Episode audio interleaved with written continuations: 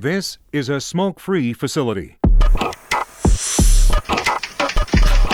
Que,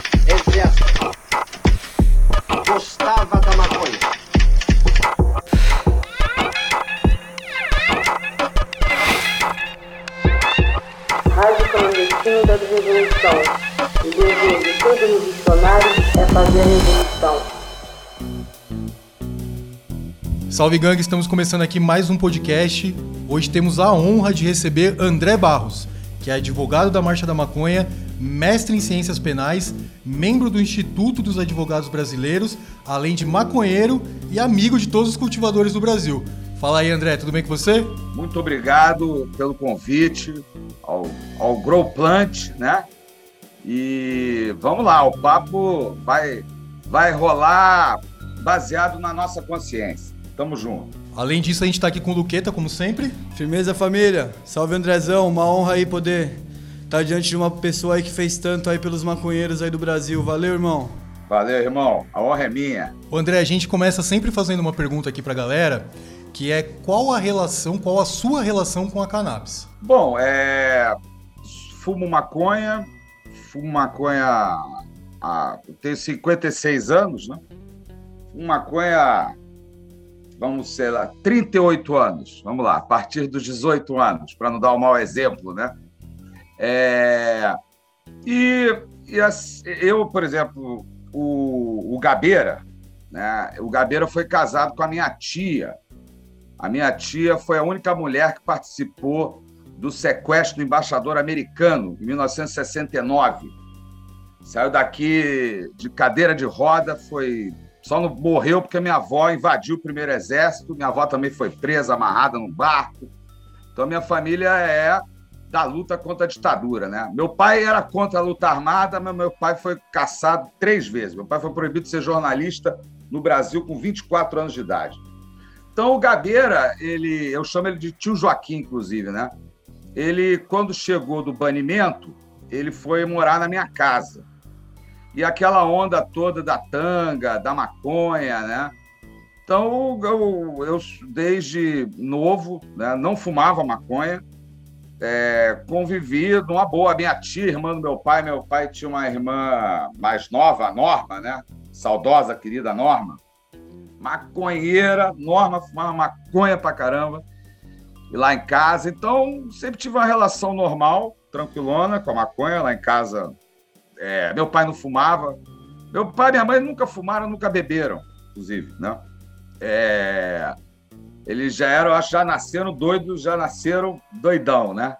Meu saudoso pai, minha mãe tá viva, graças a Deus. E graças a Já, né? Graças ao reino de Já, né? E então, agora, com o movimento em si, eu, apesar de já, já era um militante da legalização, eu só entrei propriamente em 2008, quando cinco ativistas foram presos, é, panfletando a convocação da Marcha da Maconha. E aí eles me chamaram e eu compareci. Eu não tinha comparecido nas anteriores porque eles faziam as marchas sempre na final do Campeonato Carioca. E eu falava para eles, vocês estão de brincadeira, né? No dia, e eu sou botafoguense doido, doido, né? Fundei a maior torcida organizada do Botafogo, né? Então não- eu não falto uma final do Botafogo de jeito nenhum, né? Inclusive, quando eu fui chamado, o Botafogo tinha sido campeão, com gol do Renato, que tinha sido pego com maconha, inclusive. E aí eu fui, é, tive que abandonar minha comemoração e fui à delegacia para impedir a prisão des- desses cinco ativistas. Então, minha história começou da, na luta da Marcha da Maconha ali, né? 2008. Show. Ô, Andrezão, mudando aí um pouco o foco, pensando mais no futuro, queria saber de você, qual seria o modelo de regulamentação e legalização ideal para acontecer aqui no Brasil? Olha, a questão do modelo é o seguinte. Bom, primeiro a maconha, ela é uma planta, na rigor, ela é comum. Ela não pode, ela não é nem do estado nem do mercado. Ela é comum. Ela é, é nossa, né? É uma planta.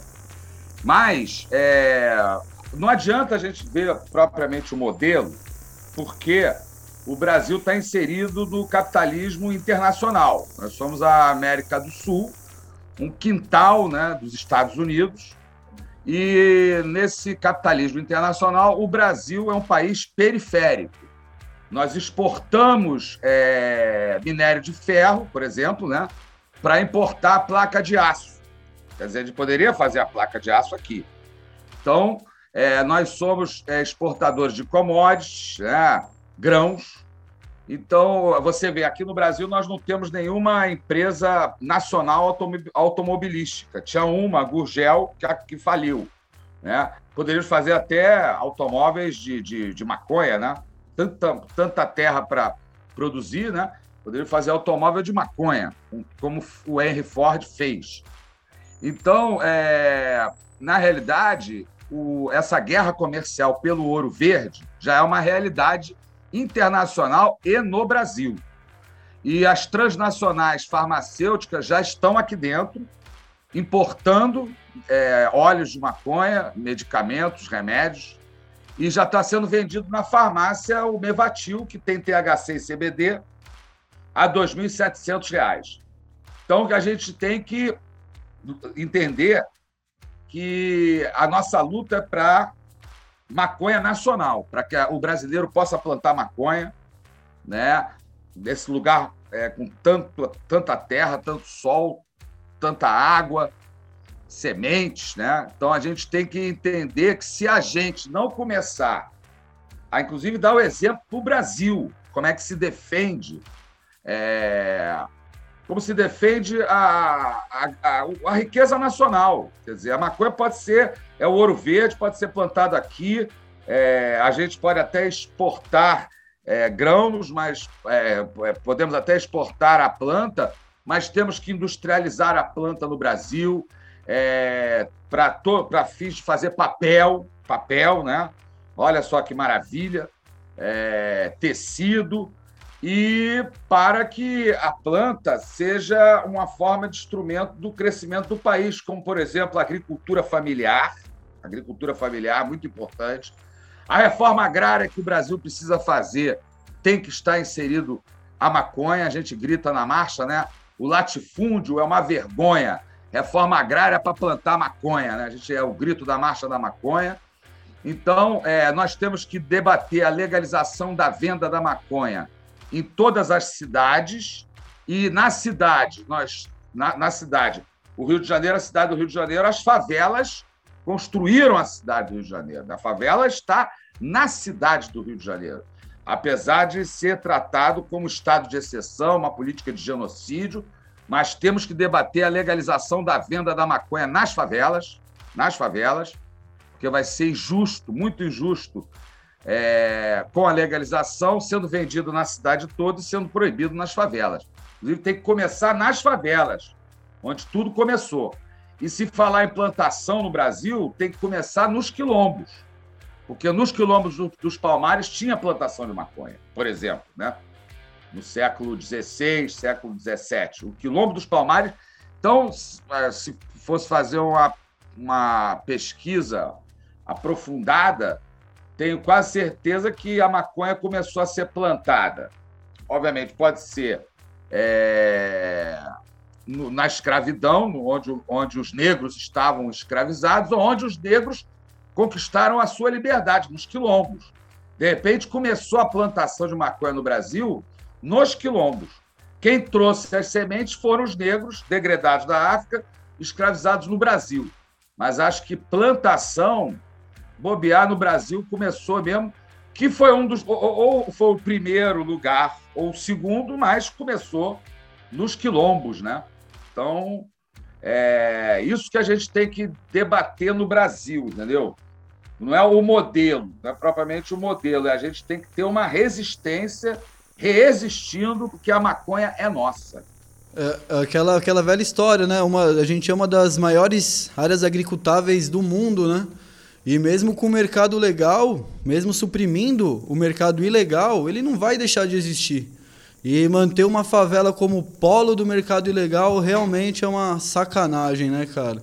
Só realmente mudar isso daí. Valeu pela aula, hein, irmão? É porque, na realidade, é o seguinte: era, a maconha era chamado ópio do pobre.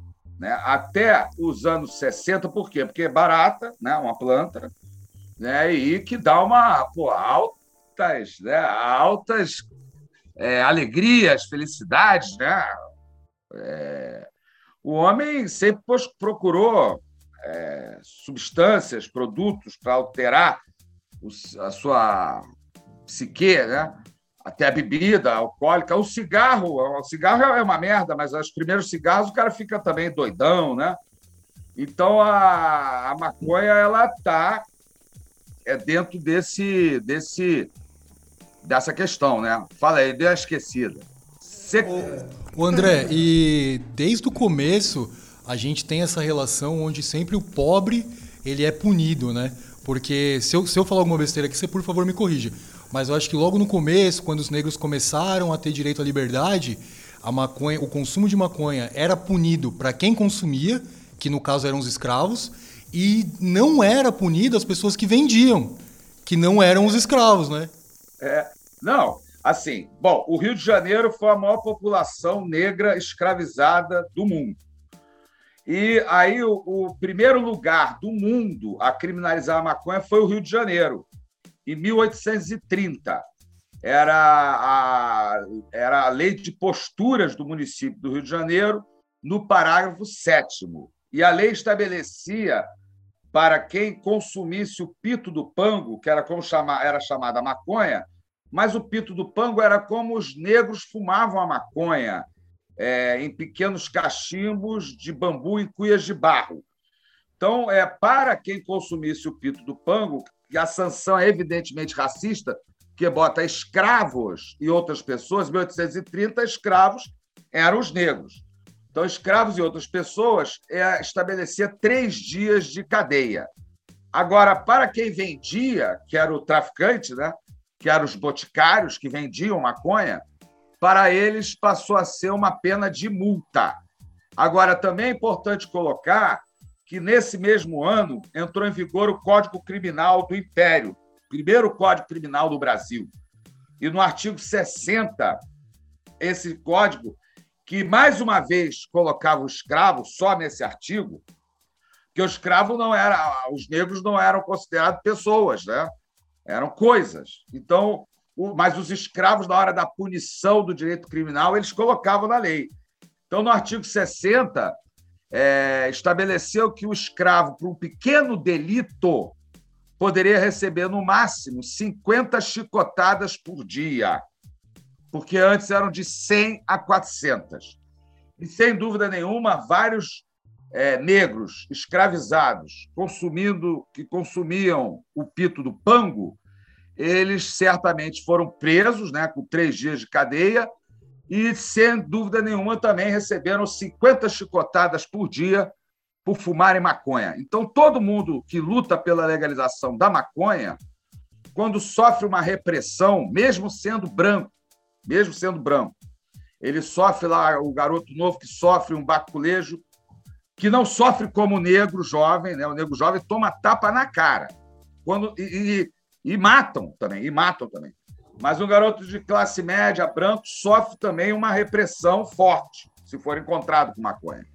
Então ele tem que ter consciência que isso, é toda essa repressão, ela vem do racismo contra os negros.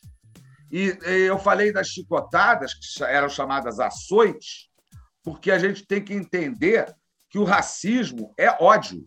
Né? O, o racismo é ódio. Então é por isso que vem todo esse ódio contra a planta. Então a gente tem que entender que a luta pela legalização da maconha também é uma luta contra o racismo no Brasil, porque, não, porque nós temos que ser. É, nós não, não só não devemos ser racistas, nós temos que ser contra o racismo, né? antirracistas. Perfeito, perfeito. O André, eu queria te perguntar, você falou que cresceu já nesse meio, digamos assim, revolucionário, né? E com a presença do Gabeira, inclusive. Você é, se decidiu pelo direito já pensando nessa questão relacionada a cannabis ou não? Você é, se formou em direito e depois procurou essa área? Não, é o seguinte, quando o, o meu filho foi receber a carteira da OAB, em São Paulo, inclusive, ele é nascido no Rio, mas ele é advogado formado em São Paulo. Tinha uma fila enorme, né? Porque em São Paulo tudo tem muita gente. E aí começaram a dar carteira para filho de juiz, né? Filho de promotor. Aí chegou na minha vez, eu falei para o presidente da OAB, olha só, porque eu que dei a carteira para meu filho. Eu falei para ele, olha só, o negócio é o seguinte, ó. Bisavô advogado, avô advogado, pai advogado, eu, né? E tá aqui meu filho, filho advogado. Então eu sou de uma família é, de bisavô advogado, avô advogado, pai advogado. Eu sou advogado, entendeu? E adoro ser advogado. Sempre vi meu pai lendo os processos, e sou advogado criminal, né? Sempre li meu pai vendo os processos, entendeu? Então sempre fui advogado mesmo, né?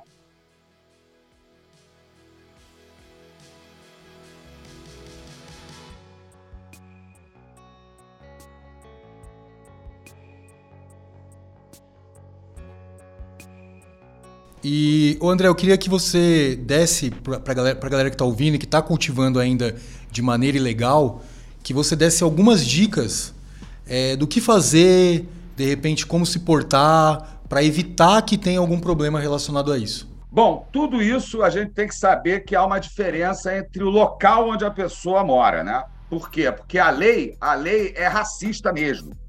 A lei diz no artigo 28 que o juiz, para determinar se a substância apreendida é para consumo ou tráfico, ele levará em consideração o local e onde se desenvolveu a ação, as circunstâncias sociais e pessoais. Então, isso está na lei. Então, uma pessoa presa aqui no. Eu sempre dou exemplo aqui no Rio de Janeiro, em Madureira. Eu fui da bateria do Império Serrano 25 anos, né? Capital mundial do samba, né? Do carnaval, Madureira. Mas Zona Norte, um jovem negro, pobre, preso em Madureira, como eu já vi, toma tapa na cara, né? e é preso como traficante. Enquanto um garoto na Zona Sul, branco, de classe média, né? rico pode fazer tudo, né? Rico é outro papo. Né? Milionário, bilionário, eles fazem todas as sacanagens, inclusive para chegarem a ser milionário, porque ninguém fica milionário trabalhando, né? Ninguém alcança 100 milhões, 50 milhões trabalhando. Todo milionário é um ladrão. Se não foi ele, o pai dele foi, a mãe dele foi, o avô, o caramba, né? Não tem isso, é impossível. Uma pessoa na vida acumular 50 milhões, não há como, né?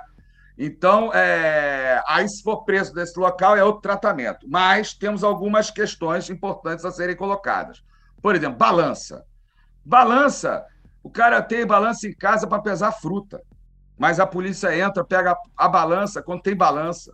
É, é quase um réu indefensável. O cara vai, ah, mas a balança é para isso. Bom, aí você vai ter que explicar para o juiz, né? Se você combinar com o ju... se você combinar qual juiz que vai cair a ação? Se o juiz entender isso, aí tudo bem, né? Balança é um problema. É... Quem tem plantação, isso filme também é interpretado como material de indolação. É... E, e, aí também é importante uma pessoa que tem a plantação, se ela puder ter um laudo, né? Às vezes a pessoa faz o uso é, terapêutico da maconha, então se ela tiver um laudo, é muito bom ela ter esse laudo em casa. E no Brasil não existe uma jurisprudência estabelecendo, por exemplo, a quantidade que diferencia o consumidor do traficante.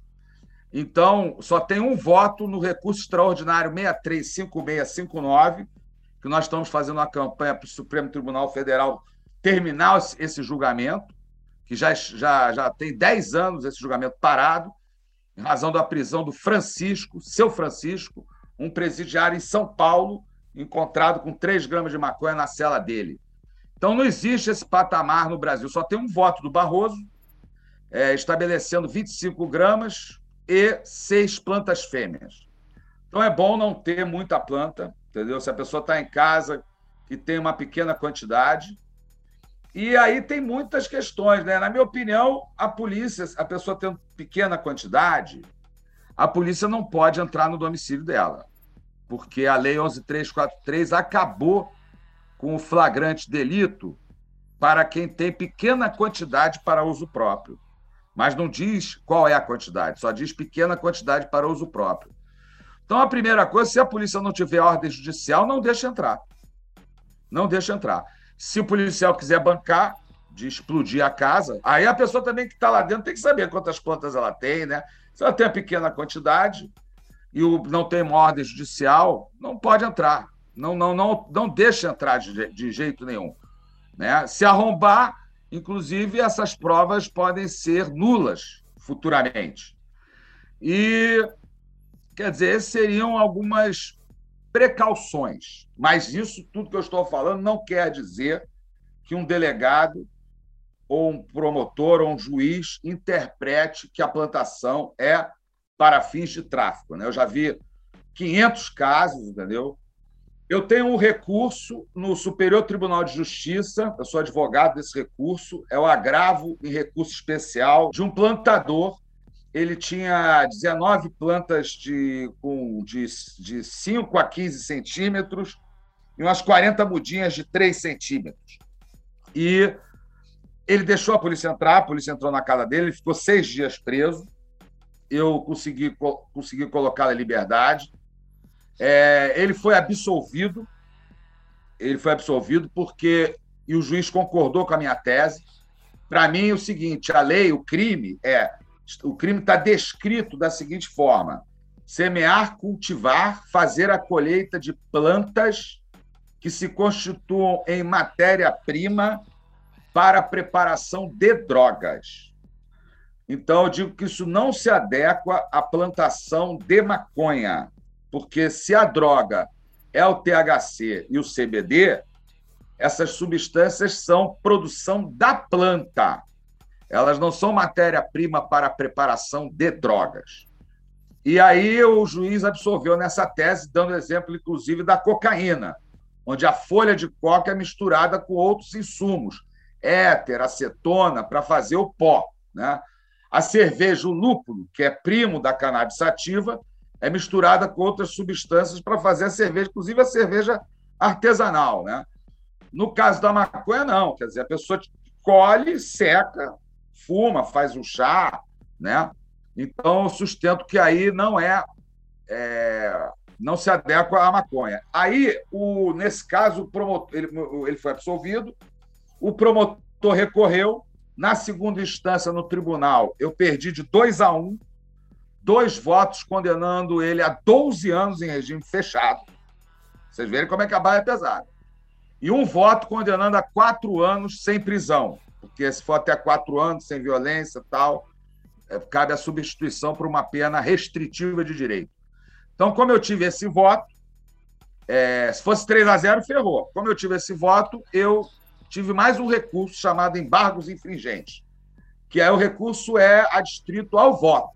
Eu não posso, o, o desembargador não pode absolver, ele pode só manter esse voto. E aí eu consegui, é, por 5 a 0, ele está condenado a quatro anos sem prisão. Mas como ele está condenado, eu entrei no Superior Tribunal de Justiça e no Supremo Tribunal Federal. E esse recurso está no Superior Tribunal de Justiça, interessa a todos os plantadores do Brasil.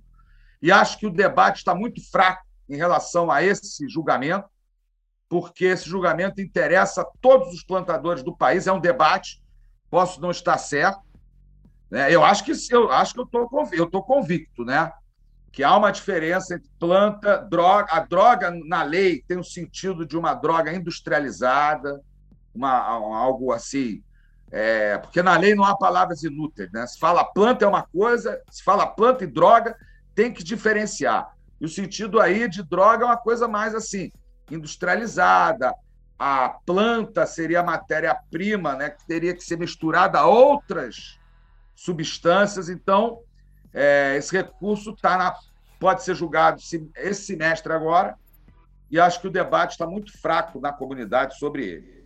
Tá mesmo. Ô, André, é, já fiquei sabendo também um caso que, pô, o cara mora num sítio, o cara resolve plantar direto no chão. Já ouvi dizer que isso aí dá um problema terrível. É verdade? Isso aí se aplica até hoje em dia ou isso aí é só história, não muda em nada? Não, é o artigo 243 da Constituição Federal. Ele antes falava que é, hectares, é, glebas, poderiam ser, é, se, se for encontrado planta psicotrópica, poderiam ser é, desapropriadas para fins de reforma agrária. E só que a lei piorou. O artigo piorou, piorou.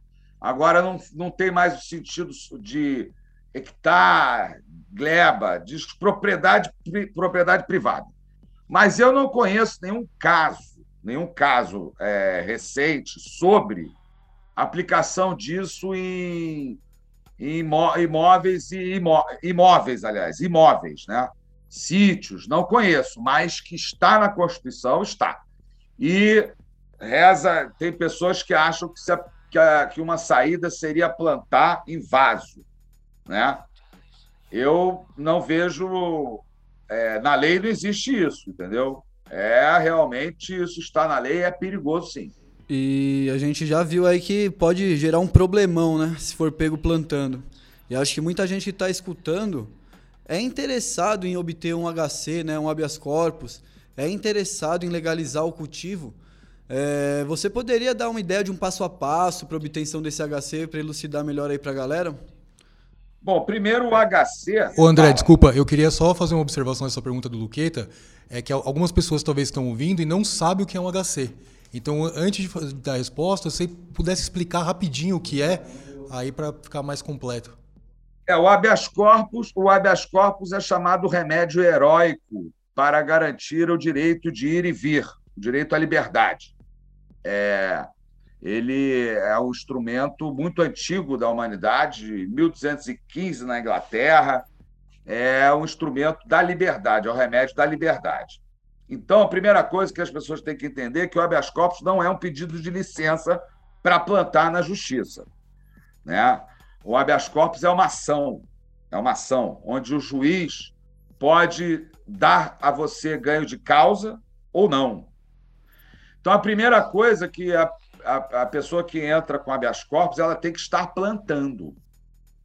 Porque o habeas corpus ele serve para coação ilegal, quando a prisão é ilegal, ou quando a pessoa está ameaçada de sofrer uma coação ilegal. Para ela demonstrar que ela está ameaçada, ela tem que estar plantando. Se ela não estiver plantando, ela não está ameaçada. Por, por isso que o habeas corpus não é uma licença. Que o cara fala, ah, então não, eu não vou plantar e vou entrar com o habeas corpus. Não, não, não, não estaria configurado. Então, o habeas corpus, ele, primeira coisa, é isso. Quer dizer, ele é uma ação onde a pessoa pode ganhar e como, como pode perder. E eu perco muitos, é, assim, eu para causa advogo pessoas que me procuram, pedem orientação, não cobro nada, mas principalmente dos ativistas, né? Já defendi muita gente, mas é, tem vezes a pessoa que não é ativista, não é nada, eu cobro também, né? Que não, não tem nenhuma militância e aí é, tem que ser tem que cobrar, não tem jeito, né? Porque é, Aí é, nem, nem até esqueci o fio da meada. Por que, que eu estou falando? Porque o habeas corpus, a pessoa pode entrar sem advogado. Não precisa de advogado, a rigor. E aí, agora, se o habeas corpus for negado e a pessoa quiser recorrer, aí tem que ser advogado. E se a pessoa ganhar o habeas corpus e o promotor recorrer, ela vai ter que contratar um advogado para ela se defender nas contrarrazões. Então, o habeas corpus, o primeiro, não precisa de advogado. E aí a pessoa tem que demonstrar que ela está plantando, tem que demonstrar, para mostrar a possibilidade de uma coação ilegal, ela tem que demonstrar o estado de necessidade, né? Por exemplo, ou então a inexigibilidade de uma conduta diversa. Eu orientei a mãe Bruna, que ganhou habeas corpus, ela tem três filhos autistas e tinha autorização para importar, só que quando parava no aeroporto de Guarulhos e as crianças não podem ficar sem tomar o, óleo, pode chegar até a morte, né? Então chegava no aeroporto de Guarulhos, o, a receita encrencava, o remédio ficava lá. Então ela, eu orientei, ela entrou com habeas corpus, mas aí você veja, está muito claro, uma mãe, três filhos autistas, está evidente aí o estado de necessidade ou então a inexigibilidade de conduta diversa. E, portanto, ela não pratica um crime. Por exemplo, matar alguém é crime, né? A lei diz matar alguém, pena, 6 a 20 anos. Mas se alguém matar outra pessoa em legítima defesa, ele não vai estar praticando um crime. Se alguém vem com um pedaço de pau, uma faca para cima de mim, eu não vou te falar para o cara, peraí, eu vou chamar a polícia, né? Você se defende, né? Você se defende e nessa defesa você vem a matar uma pessoa. Na realidade, você não praticou crime algum. Você, praticou um fato descrito na lei. Mas isso não é crime porque não, você não pode ser censurado a sua conduta porque você estava em legítima defesa. E uma mãe, três filhos autistas, então aí o estado de necessidade. Ou então não, o Estado não poderia exigir dessa mãe uma conduta diversa. Então ela não está praticando crime algum. E aí, nesse caso, a Bruna, por exemplo, ganhou. E estava na pandemia, eu até orientei a Bruna tal, né? Aí o promotor, ela ganhou. Mesmo assim, vocês vejam só, o promotor recorreu. Aí, ela, aí eu tive que entrar. Assim, na realidade, eu orientei, né? Mas aí eu tive que fazer a peça, as contrarrazões, e nós ganhamos as contrarrazões. Nós ganhamos no Tribunal Recursal. E aí, sabe o que aconteceu? O promotor recorreu de novo para o Supremo Tribunal Federal. Olha só como é que é. Aí, é, esse recurso, aí eu também fiz as contrarrazões, esse recurso não foi admitido, ele, tem, ele pode entrar com recurso, mas pelo que eu via, eu já tenho uma olhada no andamento, ele, ele, ele não recorreu, a princípio não recorreu.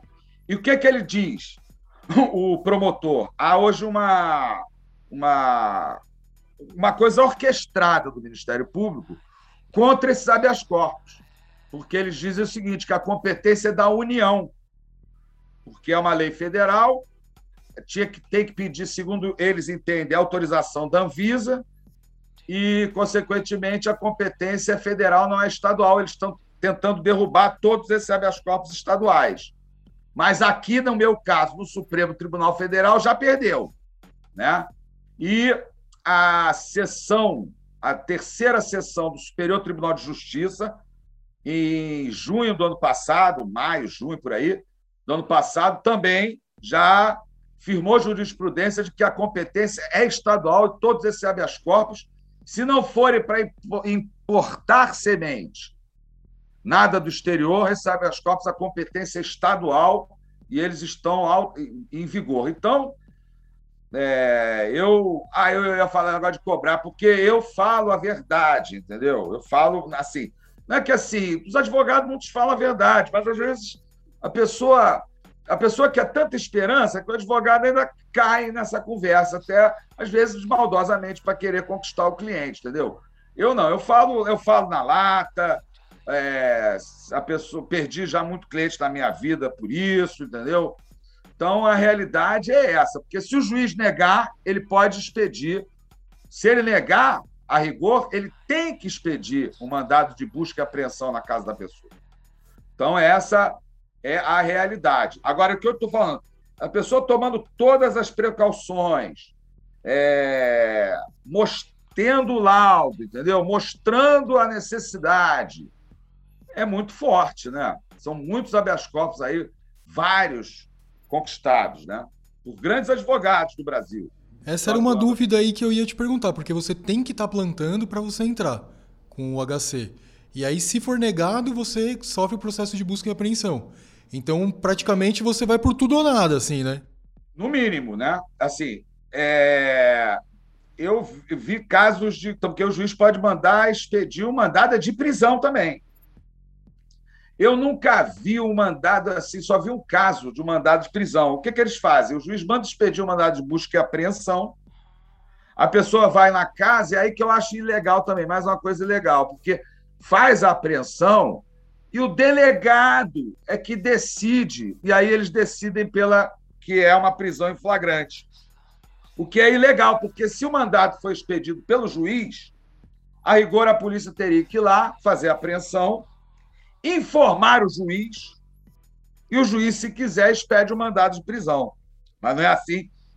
Mas não é assim que eles atuam. Entendeu? Eles vão lá, expede o mandado de busca e apreensão, vai na casa da pessoa, apreende lá o material. Se tiver, falei, balança. Quem planta sempre tem uma balança. É um problema isso. É melhor não ter balança. Aí pega a balança, plantação. Ó, Às vezes, com, já, já, já defendi três, gente com três plantas, entendeu? E aí chega no delegado, o delegado transforma aquele mandato que não é dele, que é do juiz, numa prisão em flagrante. Quer dizer, é mais uma ilegalidade, mas a nossa luta é contra, contra uma lei totalmente inconstitucional, que é essa lei de drogas. Né? Ela é totalmente e... inconstitucional. Antiga, né? Não, não, não, não tem mais coerência com a atualidade que a gente vive, né, cara? Não, atualmente o que, que eles fazem? Eles estão usando a ilegalidade, a proibição, para comer o mercado todo brasileiro de maconha. Né?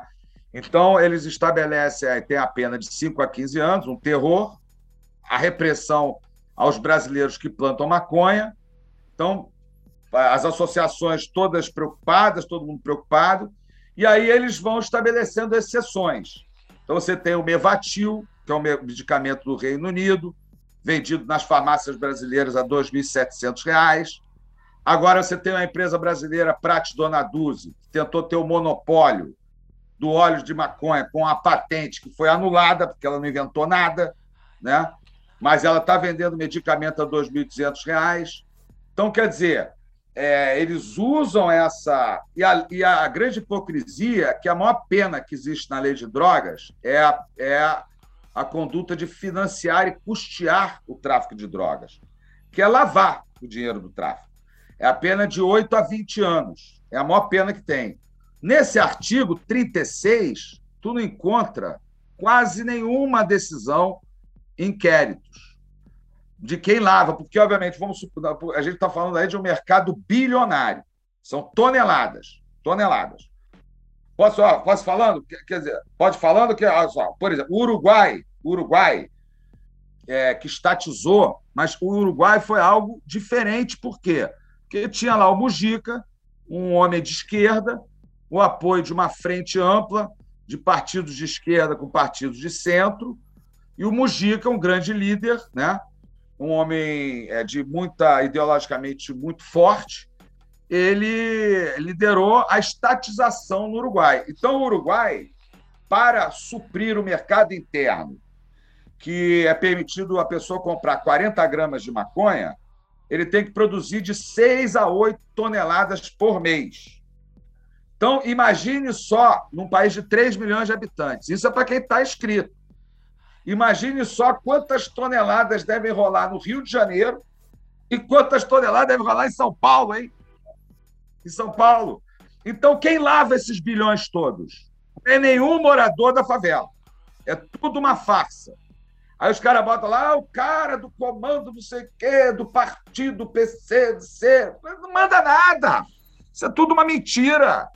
É tudo porque o crime desse pessoal que lava, porque não é vendido nem cartão de crédito, nem débito em conta, né? É expedido pela Casa da Moeda. Então, isso é lavado por milionários e bilionários que nunca foram numa favela na vida e nem querem ir. Né? Além do mercado de compra e venda de armas e munições. E se, um dia o cara vê essa realidade, velho, acho que, meu, ele desmaia, cai duro, velho, porque não é possível, né, cara? Não há nenhuma dúvida, por exemplo, é, tem, tem a, a, maconha é vendida por todas as classes sociais. Né? Você tem, por exemplo, essa conversa de que o cara de classe média vai na favela. Mentira! Classe média não vai na favela. Classe média, alguns pouquíssimos vão na favela. Isso é mentira. A classe média compra de vendedores de classe média, que vendem o chamado peso, 25, 50, 100 gramas. Na favela, o cara compra normalmente mutuca, a gente chamava antigamente de mutuca, dólar, né? Que é pequenos pacotes. Então, é... a, a farsa é que eles vão só no varejo da favela. Isso é a política de genocídio genocídio. E os traficantes não estão na favela. É isso que eu estou falando, porque na favela, por exemplo, vamos supor uma, uma, duas, uma favela de 200 mil habitantes. Ali deve circular uma tonelada por mês. Se você botar R$ reais a grama, 3 milhões por mês. 3 milhões por mês. Esse dinheiro não fica na favela. Esse dinheiro não fica na favela. Ele é ele até serve para pagar o olheiro, mas o olheiro ganha 50 pratas. E se morrer, já tem 15 para entrar no lugar dele. Então, é tudo uma farsa. O traficante mesmo são milionários e bilionários que lavam esse dinheiro e remetem para o exterior, inclusive. Porque, como eu falei, ninguém na vida consegue alcançar 50, 100 milhões trabalhando. Entendeu? O cara trabalhando pode chegar, sei lá, eu não, nem sei, deve ser. Os caras trabalhando muito, hein? Vai chegar a quanto na vida, né? Tá aí o avião de cocaína, o helicóptero, né, de cocaína aí para comprovar o que você está falando, né? É, por exemplo, a cocaína, ela é transportada em helicóptero e avião. A maconha, ela é transportada em caminhão de carga, porque não tem como. A maconha é, é, é mais, 80% das substâncias vendidas, 80% maconha, né? É a preferida. Então, no Rio de Janeiro só vem prensado do Paraguai. Do Paraguai para cá, de navio não, não dá para chegar, né? não tem como chegar. Então, do Paraguai para cá, só pode vir pelas estradas, em caminhões de carga, em distribuidoras de carga, que são toneladas. Como eu falei, se no Uruguai são seis, oito, imagine em Sampa, meu! Está aberto aí? Sampa, o pessoal em São Paulo, ó, eu já fui em cada é, feiras em São Paulo. Pô, o pessoal em São Paulo fuma muito, mas fuma muito, meu irmão. Quantas toneladas deve ser em São Paulo? Ah, não, não, não, consigo nem pensar. Ô, ô André, aí eu queria agora é, imaginar com você uma situação hipotética, assim, de, é, por exemplo, uma pessoa, ela tem ali quatro, seis plantinhas na casa dela, tem o trabalho dela, tem ali a renda dela, os bens de acordo com o trabalho dela, réu primário, vamos iniciar por aí, né? A pessoa é réu primário, e aí a polícia bateu lá na porta dela. Pelo que eu entendi até agora, a primeira orientação seria não abrir se não tiver um mandato, né? Seria, seria isso.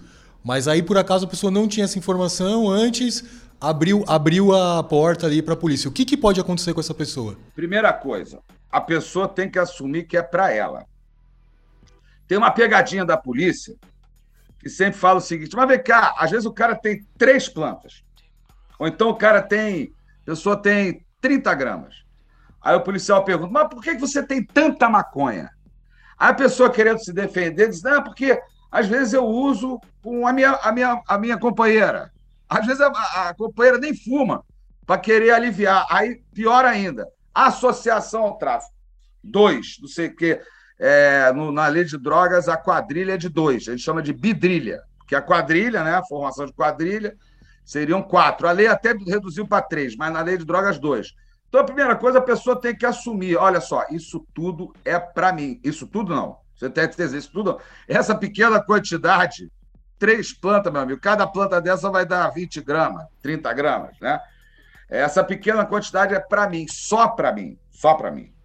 E, obviamente, com todas essas condições, é, residência fixa, carteira de trabalho, é, e aí vem a classe social, a cor da pele, porque muita, eu já vi situações é, de jovens negros com carteira de trabalho, não plantador, mas situação criminal, com tudo, carteira de trabalho, residência, tudo estudante universitário, tudo negro preso, que é negro, né? o sistema é racista. Mas, é, em regra, uma pessoa que tem sua carteira de trabalho, está dentro da sua residência, assume que é dele, não ter balança, não ter essas coisas, né? Então tem que assumir, é levado à delegacia, na delegacia mantém firme, é meu, não é para ninguém, tal. Então, aí é possível, grande possibilidade do delegado mandar assinar um termo circunstanciado, que não é um auto de prisão em flagrante, é um termo onde a pessoa se compromete a comparecer em juízo, e em juízo ela pode ser apenas advertida, toma advertência lá, assina, acabou, continua primária de bons antecedentes, ou então ela pode ser uma proposta de quatro vezes no NA. É uma vergonha, né? O cara às vezes é pega com uma, uma, uma bagana, a NA, oito sessões do NA. Então a pessoa vai lá, arruma, vai oito vezes, arruma oito carimbos, mostra para o juiz que cumpriu, está extinta a punibilidade, continua sendo primário de bons antecedentes. Por quê?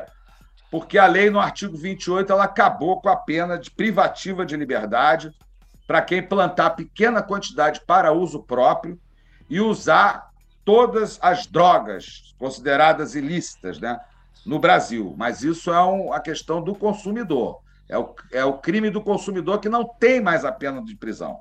E para o plantador. Porque tem o crime que tem a pena de prisão, que é o 33.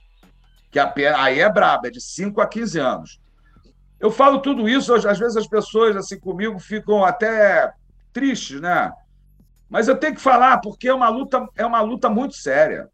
Entendeu? Eles estão eles estão se aproveitando dessa ilegalidade para entrar com transnacionais estrangeiras e algumas empresas brasileiras, porque como é proibido, aí eles chegam e engolem o mercado todo sozinho. Então a gente tem que ter muita consciência da importância da nossa luta, inclusive para o desenvolvimento nacional no Brasil e a redução da desigualdade social. Como eu falei, se a maconha fosse vendida de forma legal nas favelas, não é que vai resolver a miséria. As pessoas, ah, vai resolver. Todo, isso não vai resolver. Todo, tudo, você fala, a pessoa já diz não. Né? No, no Brasil tem uma coisa assim, né? Ah, isso não vai resolver. Outro papo furado. Ah, no, o Brasil não está preparado para isso. Como é que não está preparado? Preparado de pegar uma, pegar uma planta, botar no embrulho e vender? Pô, nas favelas isso é feito há há um, há um milhão de anos, né? Está preparadíssimo para fazer isso. Então, é, a legalização tem que servir para a redução da desigualdade social. Então, se fosse legalizada a venda na favela, de forma legal, essa grana, esses bilhões, ficassem na favela, obviamente iria gerar muito emprego, principalmente para a juventude e renda, na, e renda para a favela. Né? E o que você acha dessa PL aí que está em discussão aí? um mêsinho, dois meses atrás, aí tava todo mundo falando.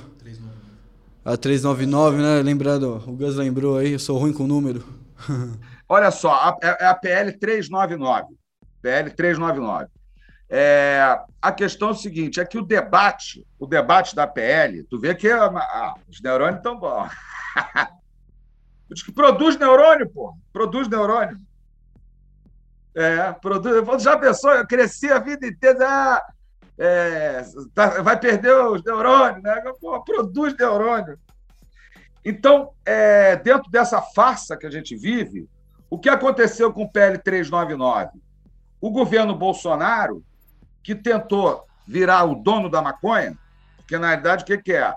A empresa Prates Dona Duze, do Paraná, é, incentivada pelo Osmar Terra, que é ministro ligado ao governo Bolsonaro, tentou ser proprietária privada do óleo da maconha. Na verdade, eles não são contra, eles querem ser donos da maconha. O governo Bolsonaro.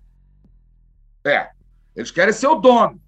Então não tem nada contra, mas só que eles, cretinamente, porque eles mentem, obviamente, os, os, os, os é um governo só da mentira. Só mentira. Aí, só que essa mentira cola né? cola com uma parte da população. Então tem uma parte que acredita nessa mentira deles, que eles, que eles querem é ser dono da maconha.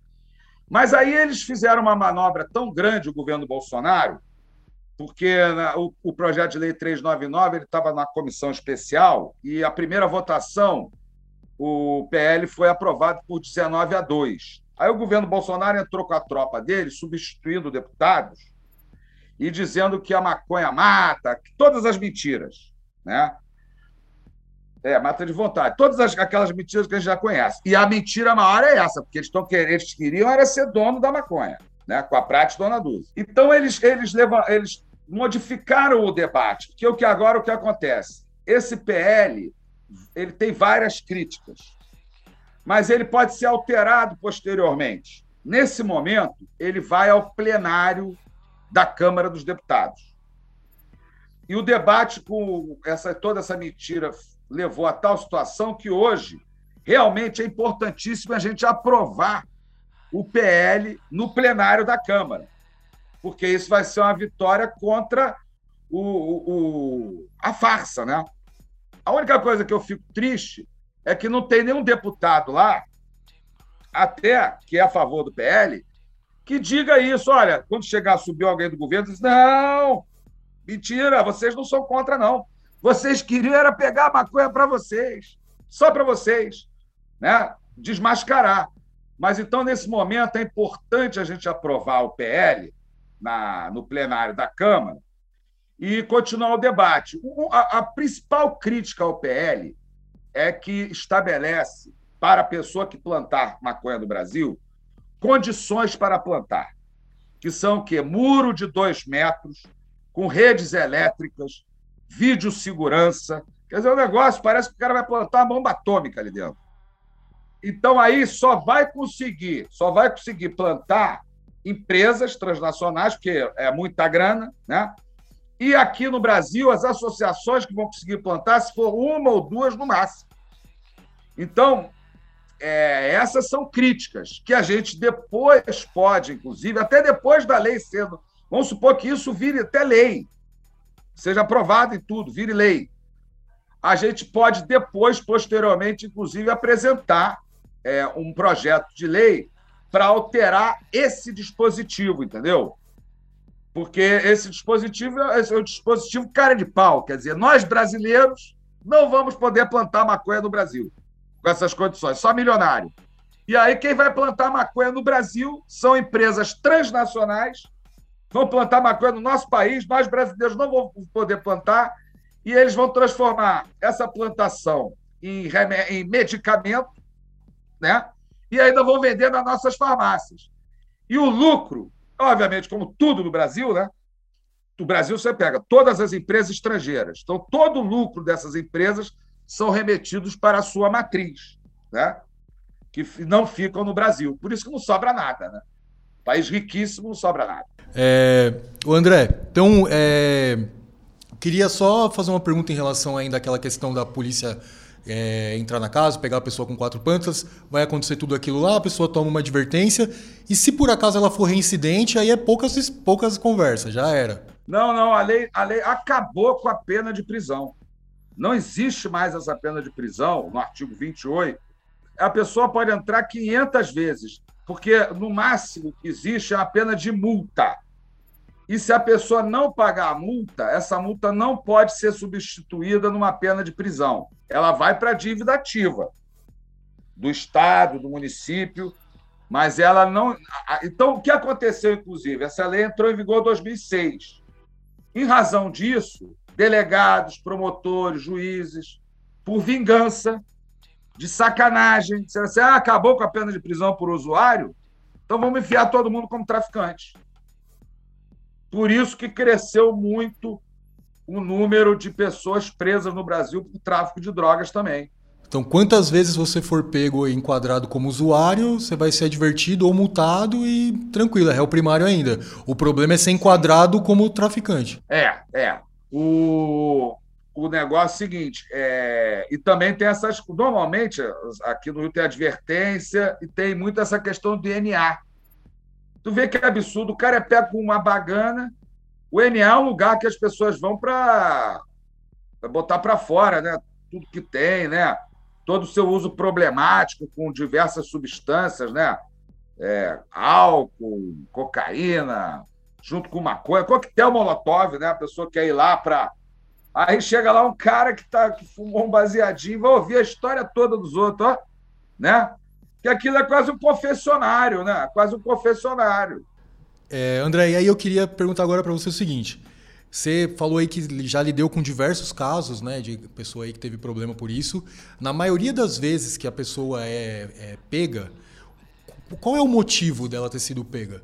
Pela sua experiência, assim, ou é alguma denúncia anônima, ou a pessoa é excesso de exposição.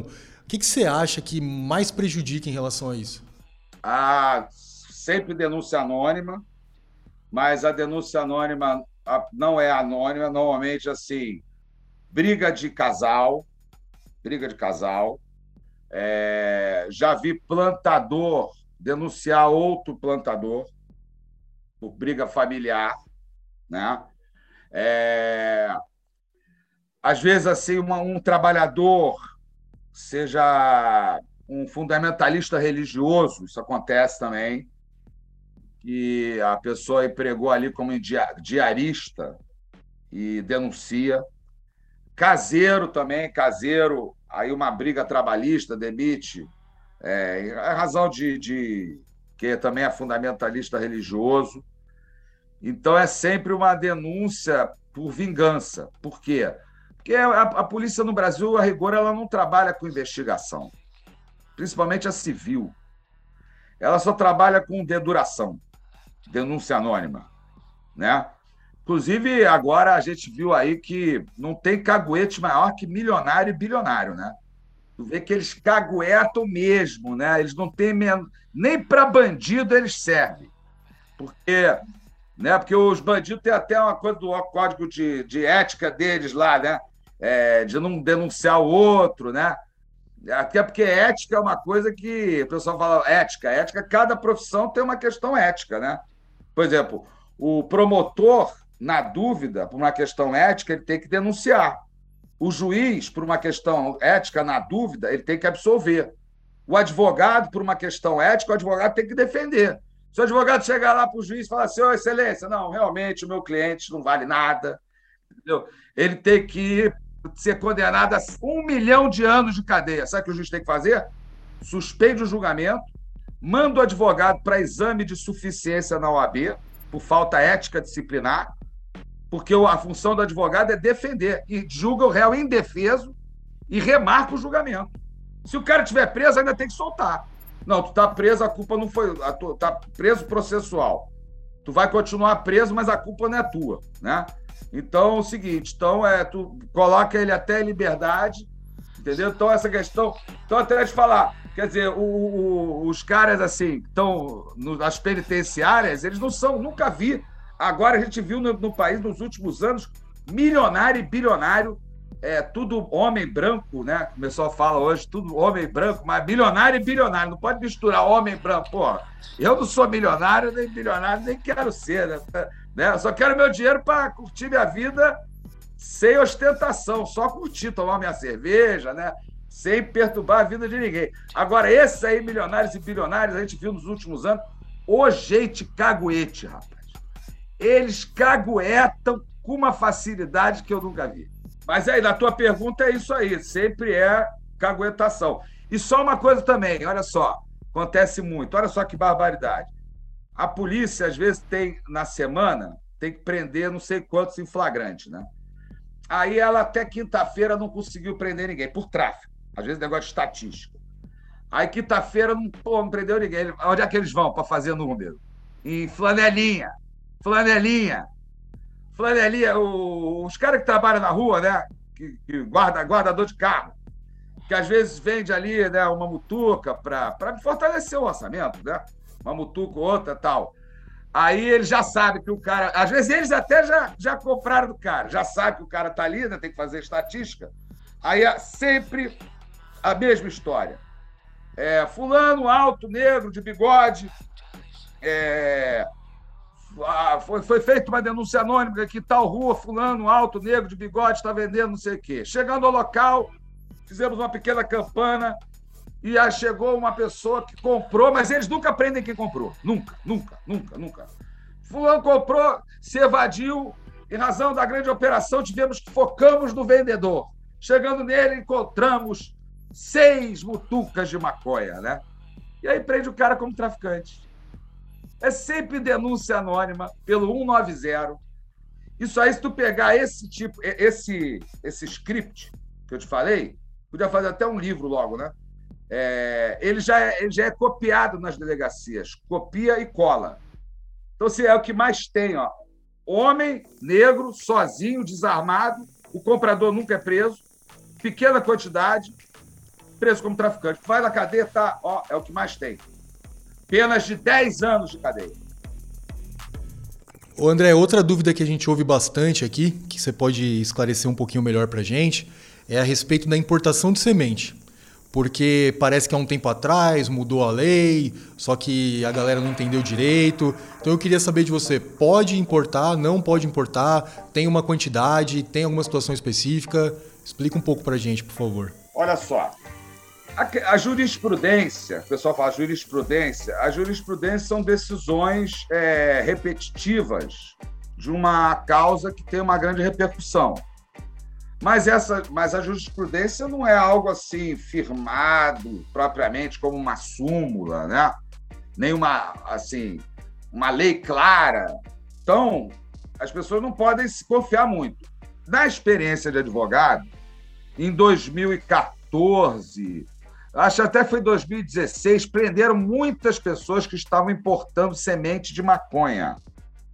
É, com cartão de crédito, aqueles outros, aquelas moedas malucas, né?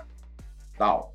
E aí é, chegava tudo, não sei porquê, chegava tudo pelo Paraná, pelo Correio do Paraná e São Paulo também, mas a maioria do Paraná. E aí, eu acho que eles faziam lá um chocalho lá no negócio. Se eles chocalhou, eles abriam, mas prenderam muito, pegaram muita gente, muita gente. E aí, só que as pessoas importavam do Brasil inteiro. Então, no Rio de Janeiro, tinha, já tinha fila na federal de gente de inquérito por importação de semente de maconha. E aí, me lembro que os delegados da Polícia Federal pau da vida, né? Porra, tanta coisa para fazer, rapaz. Esses caras, negócio de semente, meu Deus do céu, né? E isso não aconteceu mais. Mas o Superior Tribunal de Justiça já decidiu que, a, como não há o THC na semente, que é a substância proibida, a importação, mas em casos de poucas sementes, de poucas sementes, entendeu? o, o Supremo Tribunal Federal, porque, por exemplo, no STJ, ou cai na sexta ou cai na quinta. A sexta turma tem uma posição mais consolidada. No Supremo Tribunal Federal, são duas turmas. Tem uma que tem uma posição também bem consolidada, a outra também praticamente. Entendeu? Que se a semente não tem o THC, não está configurado tráfico de drogas. Mas é o que eu falei, entendeu? É. Porque a importação, você, porque o pessoal comprou, o pessoal deve ter dado uma parada. Porque o cara comprava no cartão de crédito dele. Eu acho que quando começaram a vender aquelas sementes no exterior, com aquele monte de cartão, e podia comprar com cartão, as pessoas acharam, porra, no cartão tá tudo certo, né? Então o pessoal começou a comprar muito, né? Aí o cara compra com o nome dele, o cartão dele, o endereço dele, o endereço do Grow. Então, a, pô, aí, a, a, aí a, facilitou demais, né? né? Facilitou demais. Então a polícia falou, a polícia começou a instaurar, ah, isso aqui é muito fácil, né? Aí fez estatística. Mas é, isso não aconteceu mais, que eu saiba. Por exemplo, de todos que eu levei, não é porque eu sou melhor advogado que ninguém. É, isso tem sorte. Direito, advogado, tem que ter sorte quando vai distribuir um processo para uma turma, o cara, ah, esse advogado é muito bom, aí ah, caiu em que turma o processo? Aqui no Rio. Caiu na sexta, ah, meu irmão, aí até eu, né?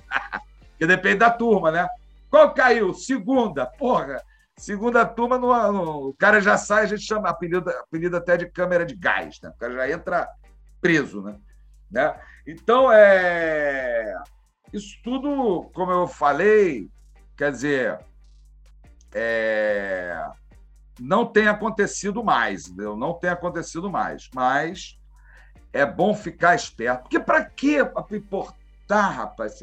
É, é o risco, né? Aqui no Brasil, o cara pode pegar um clone, né? É. É que, é que é um absurdo, né? Proibir, velho. A proibição é um absurdo, né? Então acho que, acho que é bem isso que acontece. O cara não a proibição, a proibição, assim, a proibição ela, ela não é um absurdo, ela é racista, ela é racista, por isso a proibição, né? É, que aí você, o Brasil é um país racista, né? Né? é, estruturalmente é, né? É um país racista, obviamente. Só você ver, é, obviamente, a polícia que foi criada para construir. Aí o pessoal só joga a culpa na polícia, né? Porque e tem os delegados, tem o promotor, tem o juiz, tem toda uma estrutura. A polícia é o cara, são os mandados, são os mandados, né? Mas a polícia também tem que ser criticada, porque o que a polícia faz é uma barbaridade. Mas é essa estrutura que construiu essa desigualdade social no Brasil, né? Que é uma pior do mundo. E os negros, índios, pobres são as vítimas dessa estrutura social, né? Então, é, a, a, criminalização da maconha, ela tem essa. Então, ela é racista mesmo, racista, é, não é absurdo, é essa a, a, a estrutura né, racista, porque os ricos podem tudo, né? O crime dos ricos a lei cobre. O Estado esmaga o oprimido. Não há direitos para os pobres, aos ricos tudo é permitido. Né? Está é, é uma, da, uma parte da letra da Internacional Comunista. Né? Eu acho sensacional. O crime do rico, a lei cobre. O Estado esmaga o oprimido. Não há direitos para os pobres, aos ricos tudo é permitido.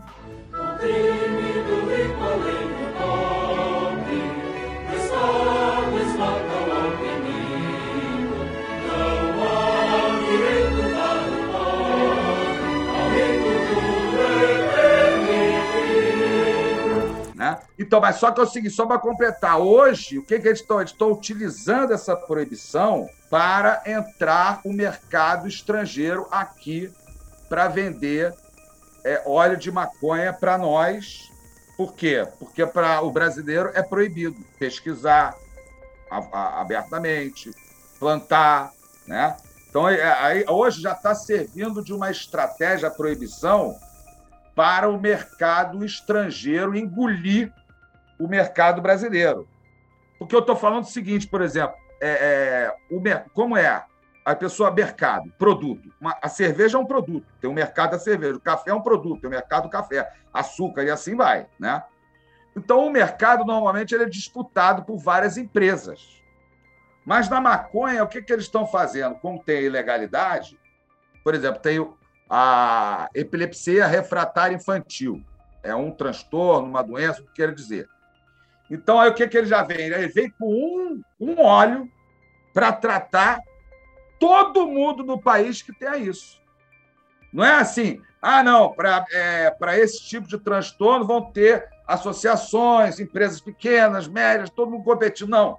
A estratégia deles é engolir o mercado todo. Entendeu? Então é uma coisa, é uma coisa bilionária que a gente tem que ter consciência disso senão a gente vai é, ficar fazendo a festa dos outros, entendeu? Nós no Brasil ainda vamos para cadeia.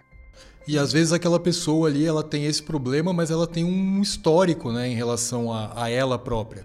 Então é uma análise muito pessoal, né? Por exemplo, a diferença de uma índica, de uma sativa, é de uma planta que vai te dar mais disposição, de uma planta que vai te acalmar. Então não é, não é só especificamente aquilo, né? Eu acho que é uma análise mais profunda da pessoa para entender qual é o tipo de medicação mais adequado para ela. Sim. Aí, aí a importância, tu vê, a questão aí, o mais importante é a própria planta, né? Na realidade. Quer dizer, você no Brasil pode produzir, eu sempre dou o exemplo, a Harlet Sul não tem THC, tem, tem muito pouco, né? Mas um remédio, um óleo, feito com ela, né? O mais importante aí é a, é a cepa, é a planta, né? né? E assim vai. Só nesse, nessa parte assim do medicinal a gente deixa de englobar todas as outras áreas afetadas, né, pela proibição também, né, cara? Que você vê desde vamos supor, o, mercado ilícito, você não vai ter uma diminuição do mercado ilícito só com, só com essa questão, entendeu?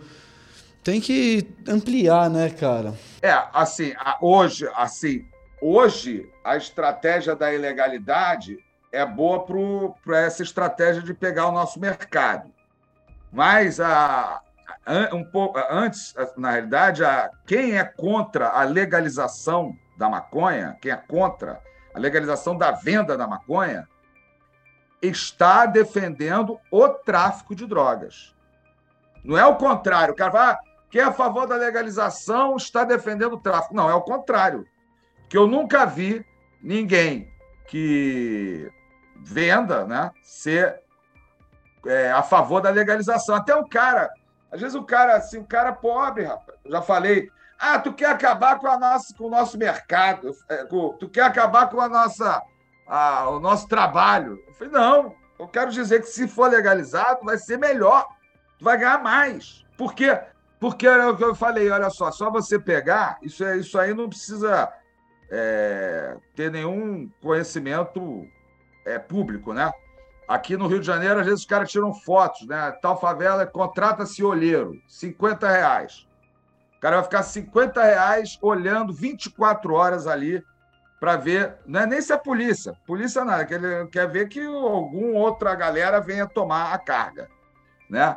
O outro cara lá ganha 150 conto para ficar com um fuzil 24 horas por com um fuzil, rapaz. Os garotos magrinhos até, às vezes tu pensa assim, se der um tiro, vai pular, né? Vai pular para trás, né? Então tu vê, é uma merreca, né? Mas é melhor do que esse do que o mercado de carteira de trabalho, a rigor, né? A pessoa ganha um salário mínimo por mês. Então, é, na realidade, é um mercado milionário, então você vê aí, fica muito pouco na favela. Se fosse legalizado, ficaria muito mais. Iria ajudar na erradicação, não digo nem da pobreza. Da pobreza, não. Né? A pobreza é uma questão de redução, tem que, tem que distribuir o que está com os milionários e bilionários, senão não adianta. Né? Mas a miséria, a miséria poderia ajudar muito na redução da miséria, que é quem está abaixo da linha da pobreza. Né? Com certeza. André, é, eu, vou te, eu queria te fazer uma pergunta, assim, sinta-se à vontade para, caso você não queira, não, não responder, evidentemente, né? É, eu acompanho o seu trabalho aí particularmente, sabe? Eu vejo sempre você falando sobre isso, ajudando o pessoal, esclarecendo várias coisas, mas eu é, nunca, nunca vi assim tão é, mais detalhes, vamos dizer assim, sobre você mesmo, sabe? Então, é muito sobre a sua profissão, mas você como pessoa, assim. Eu queria saber se você, se você já cultivou, se você se interessa por isso, quando, em que situação você gosta de fumar, sabe? Sobre você mesmo. Não, olha só. É, pô, eu adoraria cultivar, mas eu não sei. Eu, eu, nem aquele feijão com algodão eu era bom, né? E eu já nasci, como eu falei, eu já nasci de uma família na clandestinidade na ditadura militar. E como eu sou uma pessoa que boto muito a cara na, na, na questão, né? Eu não planto, nunca plantei. Acho que, pô, eu quero muito, porque de repente eu vou querer plantar outras, não só maconha, né? Adoraria plantar, né? Eu é, fumo em casa, eu é, compro é, sempre num passo, sempre tenho no máximo 20 gramas comigo, né? Não ando na rua com nada. Eu, eu sou totalmente. Chega lá em casa, é, de, o Papai Noel é que leva, né? Aí tem que descobrir que é o Papai Noel. o Papai Noel é que leva, entendeu? Então eu, eu, eu tomo todas as precauções, é, porque realmente, assim, eu, eu muito de frente, né? E aí sou uma pessoa muito visada e, então não vou dar bobeira. Não vou dar bobeira, né? Porque tem muita gente que até fala, né? Pô, André, se tu for preso, vai dar mó ibope. Eu falei, não. Até negócio de campanha, né? Campanha. Vai dar mó ibope. Eu falo assim, não, rapaz, não pode. O advogado não pode ser preso. Se o advogado for preso, pô, ferrou tudo, né? Eu não posso. Aí não é nenhuma vantagem. Ninguém vai achar. Ninguém vai achar, vai dizer, porra, porque o advogado otário, até ele foi preso, né? E você gosta assim de variar quando você fuma em relação à extração? Ou você gosta de uma flor, um rachixe, alguma coisa assim? Olha, eu, é assim, quando eu recebo presentes, né? É magnífico, né? Eu, eu particularmente, compro prensadinho mesmo, né? Eu compro prensadinho mesmo, como eu falo, nunca passa de 20 gramas mas volta e meia eu recebo presentes, né? Eu gosto muito de andar na praia, gosto muito de caminhar na praia, né? Assim, dar caminhadão mesmo, longo, de 10 quilômetros. E já, já fui presenteado, né? Porra, quando eu recebo um presente desse, eu guardo para minha caminhada, que eu fumo um antes, né? Tomo meu café da manhã forte, reforçado, e aí eu fumo um e vou andar na praia. Rapaz, aí eu ando tão feliz. Aí dou uma. Aí eu, eu sempre vou falar com o Iemanjá, dou minha, meu mergulho no mar. Né? Pô, eu, quando tem essas, esses presentes bons, eu guardo para esse momento, entendeu? Porque eu adoro, sabe? Declarou que, entre aspas, gostava da maconha e que seu uso não lhe fazia mal. Teve uma veia, fizeram, fizeram, não pode nem dizer, fizeram o lançamento aqui no Rio de uma seda, né? E uma seda de São Paulo. Aí me deram um, um, um, um conjunto, né? Com despelotador, uma sacola, né? E cheguei em casa, rapaz, meti a mão e tinha um pacote do solto. Mas bom demais, né? Eu, falei, eu pensei assim, eu pensei assim, os caras estão malucos. Os caras estão distribuindo maconha, que isso, rapaz? Mas aí, como eu sou treinado, uma família que sempre perseguida, eu não fico falando no telefone, né? nem zap. Aí um dia encontrei um dos organizadores do evento. Falei, rapaz, vocês são malucos, cara. O cara, por quê? Pô, vocês estão dando maconha, rapaz. Aí o cara falou, por que não? Porque tava no, no, na minha sacola, tinha lá, rapaz, um negócio lá, uma mutuca lá de, sei lá, tinha umas 20 gramas, né? E um negócio maravilhoso. Ele falou, foi tu que achou, rapaz? Você que achou? Eu falei, porra, por que não? Porque o cara escondeu num, numa, num negócio daquele lá e te deram. O da dele te deram. Então, eu, eu fui presenteado. Porra, rapaz, eu fui grandes caminhadas na praia. Grandes caminhadas. Ô, André, você tinha que vir pra cá fazer um ao vivo com a gente. É, você ia ser... Só não te recomendo ficar andando aqui em São Paulo, mas Pô, presente você ia ter vários. Ia ter vários, certeza. Não, eu sei. Ah, mas eu adoro sampa. Eu adoro. Já falei, adoro, adoro chegar de manhã em São Paulo. Eu gosto de ir de ônibus, porque não dá trabalho, essas coisas de avião, tem que comprar, marcar horário. Eu vou na rodoviária, pego lá a primeira passagem, já fumo um antes, né? Durmo que nem um padre. E aí eu chego de manhã em São Paulo para visitar meu filho, né? Aí adoro tomar um café com leite, comer um pão com mortadela, naquelas padarias magníficas de São Paulo. Oh, que felicidade! Adoro! Poxa, sensacional! E eu queria te fazer uma pergunta agora, André, assim, quem cultiva, né, que é, é o caso de várias pessoas aí que estão ouvindo o podcast, o que, que você acha que essas pessoas podem fazer para ajudar na legalização, para ajudar na causa? De repente se posicionar mais, falar mais sobre o assunto, que, que você acha que pode ser feito? Olha, bom, a primeira coisa é ter consciência política de que a criminalização da maconha é racista, que a legalização da maconha é uma luta política e, e a gente, a marcha da maconha é um evento, mas é um evento político. Todo mundo tem que ir à marcha da maconha porque é o exercício direto da democracia é, entendo que o movimento em geral deve é, tratar as eleições de forma mais consciente e responsável, porque não é possível um país desse tamanho, até hoje a gente não tem propriamente um defensor da causa, nenhum, né? Deveríamos ter vários na Câmara dos Deputados, até no Senado, para é, fazer um, um embate sério dessa questão. Tem várias pessoas que que estão nesse embate né, há muito tempo. Né? É... Até o pessoal critica muito o Paulo Teixeira, ele é, o que é o relator do, da PL 399, ele é uma pessoa da Marcha da Maconha de São Paulo desde a primeira. Desde a primeira. O Paulo seria o cara mais ligado à luta.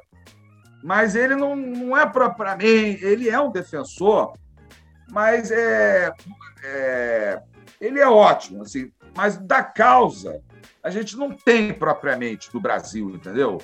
Não é que seja um, não, a gente tem que eleger vários no país inteiro, uma bancada da maconha nesse país. Já falaram até em fazer o Partido da Maconha. Não é Partido da Maconha, é uma bancada de pessoas ligadas ao movimento social da legalização da maconha. Então, isso também é muito importante. Mas, assim, a Marcha da Maconha é o evento, porque ali você, a gente ali, a Marcha da Maconha, por que, que a Marcha da Maconha é garantida por duas decisões do Supremo Tribunal Federal? Porque a Constituição diz que todos podem reunir-se pacificamente sem armas em locais abertos ao público, independentemente de autorização. E o parágrafo único do artigo 1 diz: todo poder emana do povo que o exerce por meio de representantes eleitos ou diretamente nos termos da Constituição diretamente é a manifestação, é a marcha da maconha. É exercício direto da democracia nas ruas, né? Então, é, o que eu né, sugeri é, não há mudança sem consciência. Não há mudança sem consciência. Então, a consciência é política. Ter consciência que a criminalização da maconha é racista e ter consciência que a gente só vai legalizar, só vai transformar com política. Não é propriamente assim a política só do parlamento, não é isso, entendeu? É porque aí a gente não tem propriamente ninguém, não tem ninguém praticamente, né? Mas é preencher todos os espaços, como nós fizemos com a Marcha da Maconha, né? A Marcha da Maconha a gente fez o exercício direto na rua, da democracia, fizemos uma representação ao Ministério Público, à Procuradoria-Geral da República, e o Supremo Tribunal Federal só pautou o julgamento da marcha que, por causa da, da, da Marcha da Maconha de São Paulo, que foi reprimida em 2011, brutalmente reprimida, e 15 dias depois o ministro Celso de Mello levou a ação que estava parada há dois anos para o plenário do STF e nós ganhamos de 9 a 0. Quer dizer, quem, quem conhecia a Constituição eram os maconheiros, né? Nós do Rio de Janeiro fizemos uma representação né? Eu, o advogado Gerardo Xavier Santiago e o ex-vereador Renato Cinco, a Procuradoria-Geral da República. Ela moveu duas ações. Essas ações foram parar na mão dos ministros do Supremo. E eles pautaram, colocaram em pauta quando a Marcha da Maconha de São Paulo foi reprimida. Então, vê que para ganhar nós tivemos toda uma grande luta política. É isso, velho. E, André, queria saber de você aí, é, em que passos você acha que a gente está a caminho da, de uma regulamentação, de uma legalização? Você acha que a gente ainda está muito longe? Ou você acha que é algo que tá, já está se aproximando aí, as futuras gerações vão ver? Não, o que, o que a gente vai ver, se a gente ficar, se a gente não tiver consciência política, que a gente vai ver o agronegócio vendendo maconha para fora, ou empresa estrangeira aqui dentro plantando maconha, e a gente comprando óleos, medicamentos é, de transnacionais ou de uma empresa monopolista do Brasil. Porque esse processo já começou, já, já está em andamento. Eles já estão aqui dentro, já sabem, economistas já sabem quantos milhões de brasileiros precisam, uh, quantos milhões de crianças autistas, quantas milhões de, de pessoas mais velhas têm Alzheimer, ele já sabe esse mercado. Os economistas estrangeiros já conhecem o mercado brasileiro mais que os economistas brasileiros. Então, a gente, na realidade, esse já começou. Se a gente não tiver consciência de que a gente tem que defender que a maconha no Brasil é nossa, brasileira, não é que a gente vá proibir empresas estrangeiras quiserem vender, é que nem vinho, né? Pode vender vinho do mundo inteiro, mas, porra, vai proibir o vinho do Rio Grande do Sul? vai proibir o vinho é, de Pernambuco, também é muito bom, né? Então, é, podem vender aqui produtos estrangeiros, ótimo. A gente também quer, a gente quer curtir também, que nem música, né, meu? A gente quer música do mundo todo, não é isso? Mas o que não pode é proibir a música brasileira. O que não pode é proibir o vinho brasileiro. Que não pode proibir a maconha brasileira. O cabrobró, né? Ah, o polígono da maconha, aquela maconha boa lá de Pernambuco, da Bahia, né? Que não chega mais no Rio, daqueles soltos lindos, né? Que vinham, agora não vem mais, não vem mais. E ela tem que estar tá bem sequinha. E, preferencialmente, o fumo tem que ter a procedência de cabrobó, é o famoso cocô de cabra. Isso aqui é o veneno do rato gabiru. O, o André, a gente, com todo mundo que a gente conversa aqui, a gente faz uma, uma brincadeira que eu te dou duas opções, tipo o A ou B. E aí você escolhe um deles, ou fala um pouco, se você quiser, sobre. Alguns você até já falou aí durante a conversa, é só para dar aquela amarrada final, assim. Eu vou começar aqui, com... algumas são difíceis, hein? A primeira eu vou começar com uma difícil, hein? Futebol ou maconha? Ah, aí não dá aí, aí, aí, é o seguinte, olha só. Eu, eu, vou fazer o seguinte: vou responder juntando as duas. Sabe por quê? Porque eu sou Botafogo. ah, tá fraco não, hein, velho? Perfeito, hein? Juntei as duas. É, tá, E- porra. É recreativo ou medicinal? Ah, recreativo, recreativo porque é igual a medicinal. Exato. Exatamente. Perfeito. Índica ou sativa? Pô, sativa, né? É, que a gente mais conhece, né? Do Brasil. E PL 399 ou liberdade total de cultivo? Não, não, assim, é, é o que eu falei. Não tem, não tem essa, essa dicotomia, os dois. Assim, eu acho que o PL 399 tem que passar agora para a gente derrotar esses conservadores, mentirosos, reacionários. É, não, é, é, porque é o seguinte: se o PL 399 não for aprovado no plenário, acabou a discussão da maconha no Congresso. Então a gente tem que, nesse momento, ganhar no plenário, porque daí vai para o Senado, o debate continua. A gente não pode é perder essa oportunidade. Perfeito. E Brasil ou Uruguai? Ah, olha, eu, eu, eu, eu sou internacionalista, entendeu? Eu sou é, América Latina. Eu sou América Latina, entendeu? Sem fronteira, né? É, eu sou internacionalista. Agora, se tiver muito jogador do Botafogo na seleção, eu sou Brasil. Se não tiver jogador do Botafogo, Tinha, um- tinha um amigo lá no Uruguai que ele falava assim: olha, não, não moro no Uruguai. Eu não, não sou uruguaio. O máximo que você pode falar é que eu tô no leste do Rio da Prata. Caramba. Tirando isso. e Brasil, Polônia. Tinha um grito: Brasil, Polônia, América Central, a classe operária internacional, né? Olha lá. E pra fumar, você prefere seda ou pipe? Ah, é seda, né? Olha, eu, eu sou, eu sou, vou te falar, eu peguei, rapaz, eu peguei a época que tinha a seda do Hollywood. Vocês não Oh. pegaram isso? Não, esse eu não conheci, não. É o Hollywood, porque é o seguinte, não tinha seda, só tinha, tinha colomi, não tinha seda. Aí ou você pegava guardanapo na, na lanchonete, né? Que aí nem todo guardanapo era bom. E a- o Hollywood, eles já fizeram isso de propósito. Eles só tinham um, um pedaço de prata e no meio não tinha. Então você tá na, você tava na subiu o morro, fumar um, né? Então seda de Hollywood. Mas aí era o seguinte, se tu descia e o maço de Hollywood não tinha seda, ou tu tomava uma geral. É que nem o cara quando pega, hoje em dia, pega o cara com um pacote de seda, né, no bolso. Aí, o- aí que a polícia deixa o cara pelado, até achar, né? Antigamente era isso, o cara tava com o maço, porque os outros cigarros era tudo prateado. Então o vagabundo comprava o Hollywood, o cara nem fumava, por causa da seda. Aí o policial olhava sem a seda, sem. Aí, meu amigo, pode tirar a roupa, ou diz logo onde está. Que é aguentado pelo Hollywood. Sem a seda e com todos os Hollywood. É pior, né? Só um virado pro santo.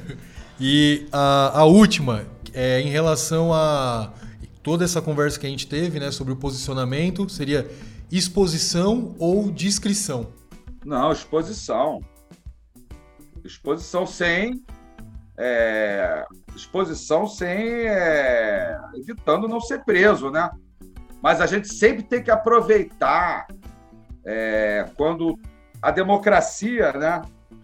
Quando a gente tem liberdade para falar, mesmo a gente está no momento hoje em dia no Brasil, uma situação delicada, mas a gente tem liberdade para falar, né?